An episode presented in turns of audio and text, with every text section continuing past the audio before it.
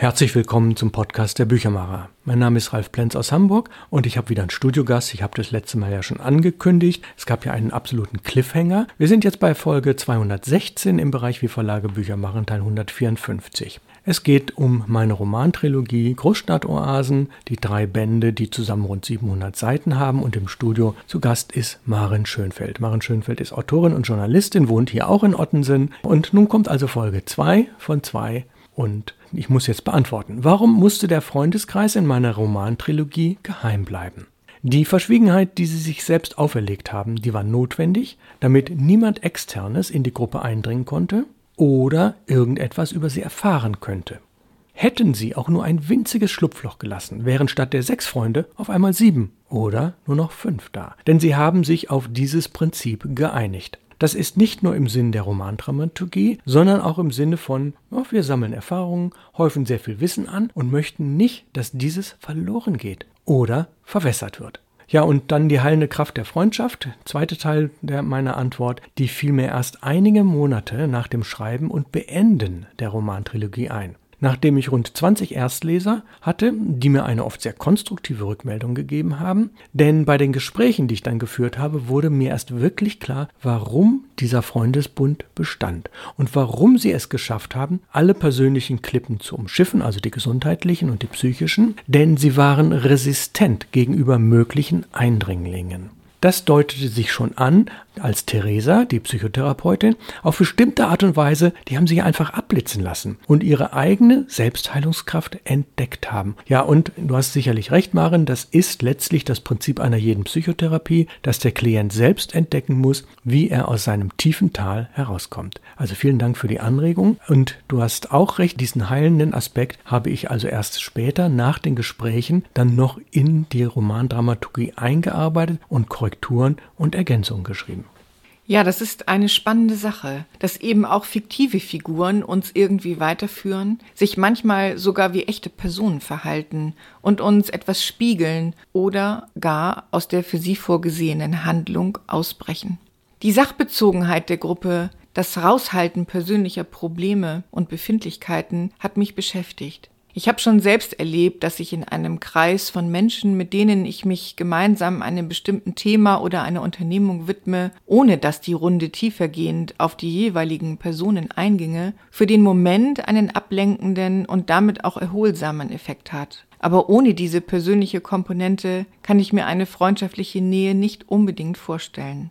Andererseits ist eine Gruppe vielleicht am effektivsten, wenn sie sich einem gemeinsamen Ziel unterwirft. Das wird eindrucksvoll in dem ersten Band deutlich, in dem es um die Entstehung des kleinen Märchenbuchs geht. Auch hier gibt es wieder einen Einblick in eine untergegangene Welt, nämlich in die des Druckwesens vor dem digitalen Zeitalter. Diesen Einblick fand ich so spannend, dass ich mir über den Gebrauchtmarkt drei der Märchenbücher gekauft habe. Als ich sie in den Händen hielt, fiel mir ein, dass ich eins davon noch zu Beginn meiner Hamburger Zeit, Anfang der 2000er Jahre, in einer Änderungsschneiderei in der großen Brunnenstraße im Fenster liegen sah. Lange bevor wir uns kennenlernten, Ralf. Beim Lesen des zweiten und dritten Bands der Trilogie habe ich anhand der Schilderungen der Örtlichkeiten immer wieder überlegt, wo genau das gewesen sein mag. Mir sind einige Läden wieder eingefallen, zum Beispiel der Bioladen damals in der Bahrenfelder Straße auf Höhe des Spritzenplatzes, der neben dem traditionellen Schuhhaus war. Da könnte ich mir die Isokratikerin Yvonne sehr gut vorstellen, die ja im Schuhladen und im Bioladen arbeitete. Wenn man den Stadtteil etwas länger kennt, erhöht das die Lesefreude noch. Mit dem Lokalkolorit hat die Trilogie den früheren Geist, die Atmosphäre des Stadtteils Ottensen eingefangen die beim Lesen ein Stück weit in der Vorstellung wieder ersteht. Den Antiquar Bücherwurm kannte ich auch noch. Da gab es Bücherstapel, die vom Boden bis fast unter die Decke reichten. Ralf, ein weiteres Thema deiner Trilogie und besonders des dritten Bands sind die persönlichen Erkrankungen und Schwierigkeiten der Isokratiker. Du hast dich also schon vor der Autorin Sabine Bode mit dem Thema der ererbten Traumata befasst. Sabine Bode wurde ja mit ihren Sachbüchern über die Kriegskinder und Kriegsenkel bekannt. Was hat dich bewogen, dieses Thema aufzugreifen? Ja, da muss ich jetzt wirklich rund 30, 40 Jahre zurückgehen. Ich habe zwei langjährige Therapien gemacht. Die erste in den 1980er Jahren, die zweite zu Beginn dieses Jahrtausends. Insbesondere in der zweiten Therapie habe ich viel psychologische Fachliteratur gelesen und mich mit Traumata beschäftigt, denn ich wollte sie auch für mein berufliches Fortkommen nutzen. Letztlich habe ich danach zehn Jahre als Beratungslehrer an der Berufsschule gearbeitet. Das ist so etwas wie der Schulpsychologe vor Ort. Er hat eine mehrjährige Ausbildung. In dieser Zeit las ich auch ein Fachbuch über seelische Trümmer und erkläre diesen Begriff, naja, letztlich ganz am Ende der von Band 3 meiner Romanthologie erkläre ich diesen Begriff auch. An dieser abschließenden Stelle verlasse ich das Romanhafte und wende mich dem Realen zu. Somit hat manch ein Leser auch die Möglichkeit, etwas für seinen Alltag zu lernen. Da könnte man sagen, das ist der, ach ja, pädagogische Zeigefinger und dass der eher unangenehm wirkte, aber dazu stehe ich. Ja, das finde ich gut. Für mich sind Bücher, ist Literatur insgesamt oftmals etwas, woraus ich etwas lerne und womit ich mich weiterentwickle. Das wäre nochmal einen eigenen Podcast wert, sich über Bücher auszutauschen, von denen man etwas gelernt hat und die uns zu Erkenntnissen verholfen haben. Ich habe diese abschließende Stelle nicht als unangenehm empfunden. Was die Verhaltensweisen der Nachkriegsgeneration und ihrer Kinder sowie Kindeskinder angeht, so sind diese mit den Erkenntnissen aus der Forschung neu zu bewerten. Vielleicht war es bei den Kindern der Nachkriegsgeneration gar nicht so ungewöhnlich, dass sie den Eltern eher auswichen, um sich ihre Wahlverwandten im Freundeskreis zu suchen, und dass sie dann, wie die Isokratiker, sich mit Sachthemen sicherer fühlten, als über ihre Gefühle zu sprechen, denn das hatten sie oftmals von ihren Eltern nicht gelernt. Von den vielen Themen, die du in der Trilogie verarbeitet hast und die wir sicherlich nicht alle im Podcast verhandeln können, möchte ich als Lyrikerin aber doch noch eines hervorheben, das Anagramm. Als ich zum ersten Mal den Namen Fidemus G. Rund las, musste ich lachen, weil ich sofort Sigmund Freud dahinter erkannt hatte. Das Anagramm spielt noch eine große Rolle in Teil 3 der Geschichte, die zu entdecken wir den Lesern überlassen sollten. Ich wüsste allerdings gern, ob sich der Kunstgriff einfach so ergeben hat beim Schreiben oder ob du dir vorgenommen hast, mit dem Anagramm zu arbeiten. Ja, ich habe mehrere Bücher von Walter Mörs mit großer Begeisterung gelesen. Und da geht es natürlich auch um Bücher. Unter anderem dieses berühmte Stadt der träumenden Bücher. Und da Walter Mörs verwendet dort sehr viele Anagramme, die mir irgendwann auffielen. Und ich konnte sie aber nicht alle entschlüsseln. Da half mir dann eine Website, in der circa 100 seiner Anagramme genannt und teilweise entschlüsselt sind, aber nicht wirklich alle. Ja, und beim Schreiben von Band 3 haben die Anagramme in der Tat sehr viel Arbeit gemacht. Aber es zu einem positiven Abschluss zu führen, sprich etwa zwölf Anagramme so gegenüberzustellen, dass es zu zwei verschiedenen Arthur-Lösungen führt, hat mir einen höllischen Spaß gemacht. Ansonsten würde ich nicht sagen, dass ich mich sehr intensiv im Alltag mit Anagrammen beschäftige, sondern lediglich bei den Walter Mörs Büchern. Sehr empfehlenswert, die von absolut fantastischen Welten handeln. Da erfreue ich mich immer wieder daran und stelle fest, dass er der Meister ist und ich nur ein sehr, sehr bescheidener Schüler. Maren, ich hoffe, die Antwort hat dich zufriedengestellt.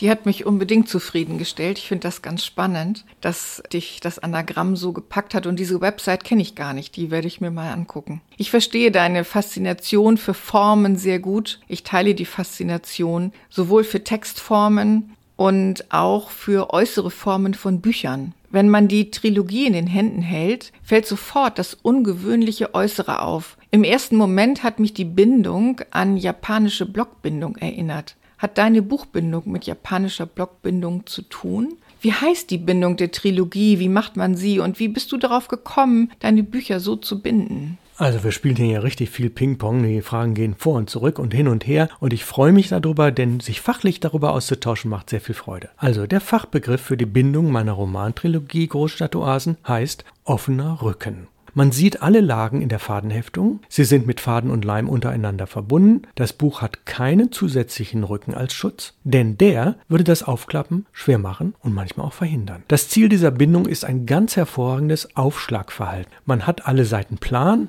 also flach, vor sich liegen. Da keine Pappeinlage, welches wir üblicherweise als Buchrücken bezeichnen, das Aufschlagen stark behindert. Das hat mich schon immer fasziniert, wenn ein Buch wirklich gelesen werden will. Es also ganz von alleine offen bleibt und nicht die Tendenz hat, zuzuklappen. Das ist mein Hauptkritikpunkt unter anderem an Taschenbüchern, weswegen ich Hardcover bevorzuge. Das erste Mal habe ich einen solchen offenen Rücken vor rund acht Jahren gesehen und ich fand ihn sehr exotisch. Etwa ein Jahr später habe ich auf einer Buchmesse eine Druckerei gefunden, die das gerne anbietet, es hervorragend beherrscht und mich auch gut beraten hat. Bei der Druckerei bin ich dann auch geblieben. Und ja, wenn es Sie interessiert, schauen Sie einfach ins Impressum. Die große Schwierigkeit beim Anlegen der Datei besteht darin, dass nach jeweils 16 Seiten in der Buchmitte etwa ein Drittel Millimeter des Motivs des Buchrückens anzulegen und somit zu sehen ist. Das kann ich nicht näher erläutern, das muss man sich wirklich anschauen. Kurz gesagt, beim Layout muss der Buchrücken, der scheinbar hinterher bedruckt wird, was falsch ist, mitgedacht und in die Datei integriert werden. Genauer geht es im Podcast wirklich nicht zu erläutern, da fehlt das Visuelle.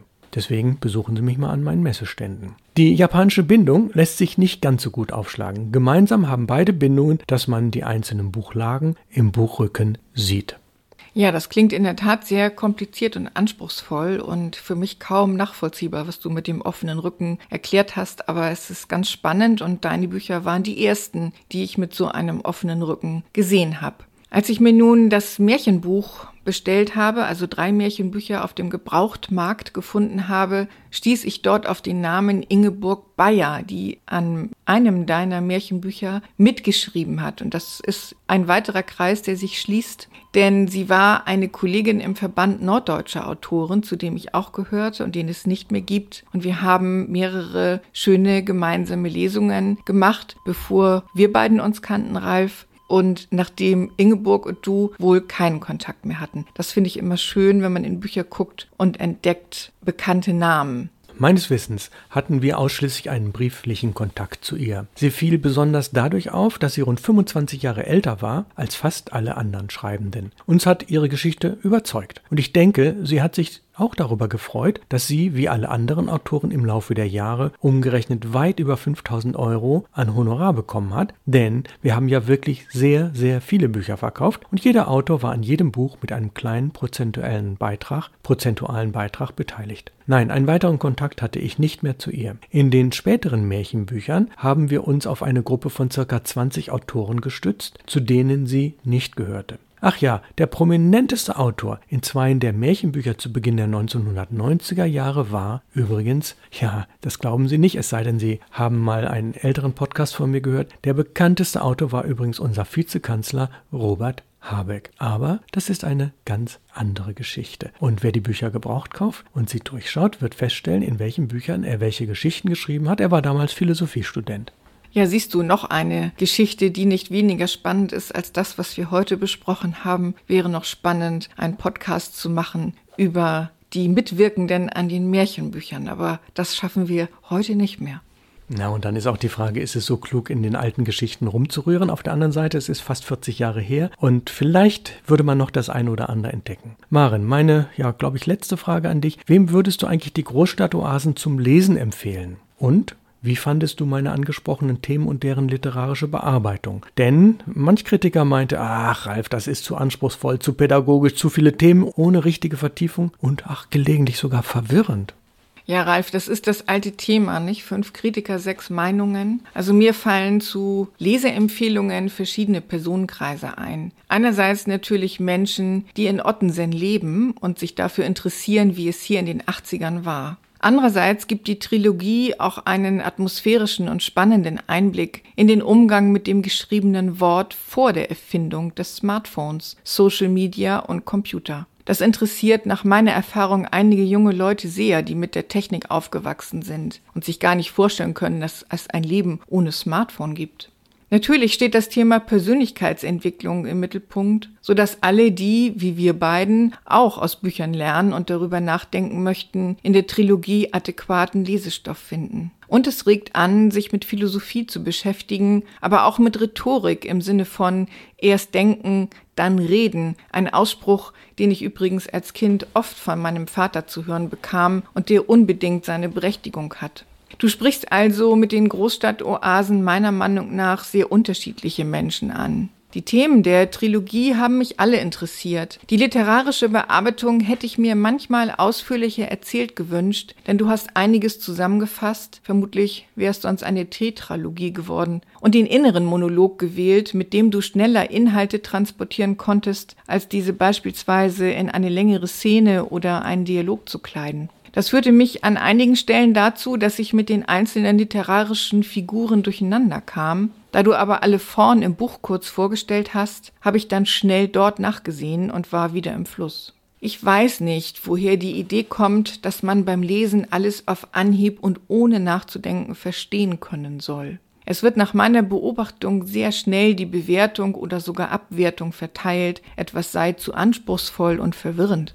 Natürlich hast du viele Themen untergebracht. Es gäbe sicherlich die Möglichkeit, mehr in die Tiefe der einzelnen Charaktere und ihre Situationen einzutauchen und noch mehr in das allseits beliebte Storytelling einzusteigen. Ob das immer der Weisheit letzter Schluss ist, wäre ein anderes Gespräch wert. Das ist jedenfalls offensichtlich nicht deine Art zu schreiben. Und ich verstehe das gut, weil ich als Lyrikerin und Sachbuchautorin auch Grenzen im Ausfabulieren von Prosatexten habe. Das ist in diesen beiden Genres eben nicht gefragt. Wie ich dich erlebe, bist du ebenfalls auf dein Thema fokussiert. Es kann aber doch nur dein Text sein, wenn du ihn so schreibst, dass er zu dir passt. Natürlich klingt deine pädagogische Seite durch, aber ich finde sie nicht zu viel.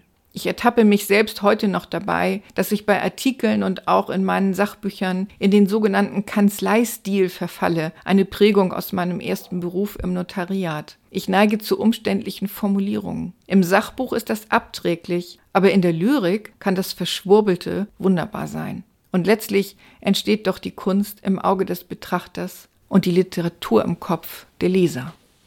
Ja, viele Themen, viele Anregungen. Maren Schönfeld, ich bedanke mich ganz, ganz herzlich bei dir dafür, dass du alle drei Bücher durchgehalten hast. Ich kann das an einem Punkt noch ein bisschen toppen. Ich hatte vor etwa einem halben Jahr mit einer älteren Dame ein längeres Gespräch, die auch was zu meiner Romantrilogie gesagt hat. Und sie hat diverse Dinge gut erkannt. Mit manchem war sie nicht ganz so zufrieden, aber sie sagt, Band 3, die letzten 150 Seiten, die hätte sie in einer Nacht durchgelesen, bis es schließlich morgens um 3 Uhr die letzte Seite geschafft hat, weil es so spannend war, dass sie sagt, das passiert ja sonst eigentlich nur bei Krimis oder bei ganz besonders dramaturgisch aufgebauten Dingen und du hast es geschafft, über rund 600 Seiten den einen oder anderen Faden zu spinnen, die eine oder andere dramaturgische Kniffe zu wählen, um dann das in einem Ende landen zu lassen, wo man sagt, wow, das hat er aber wirklich nicht nur gut konstruiert, sondern da ist eine ganze Menge dahinter, denn sie konnte das Buch etwa vier Stunden nicht aus der Hand legen. Das war ein großes Lob. Maren, an dich vielen, vielen Dank fürs Kommen, für deine vielen Anregungen. Wir werden das eine oder andere Projekt sicherlich in den nächsten ein, zwei Jahren auch realisieren, über das wir uns unterhalten. Herzlichen Dank. Hast du noch ein Schlusswort für unsere Zuhörer? Ja, erstmal möchte ich dir auch danken, lieber Ralf. Und da wir ja nun in der Weihnachtszeit sind, wenn Sie noch keine Geschenke haben, gucken Sie doch mal nach der Trilogie Großstadt Oasen von Ralf Plenz. Ich kann es empfehlen. Ja, toll. Danke. Maren, nächste Woche bin ich wieder alleine hier und dann kommt der Podcast Nummer 217, aber du hast mir vorhin erzählt, du hörst den ganz gerne, das freut mich. Also nächste Woche 217 im Bereich wie Verlage, Bücher machen, Teil 155. Lassen Sie sich überraschen, kommen Sie gut durch diese Woche und bleiben Sie gesund. Alles Gute, auf Wiederhören.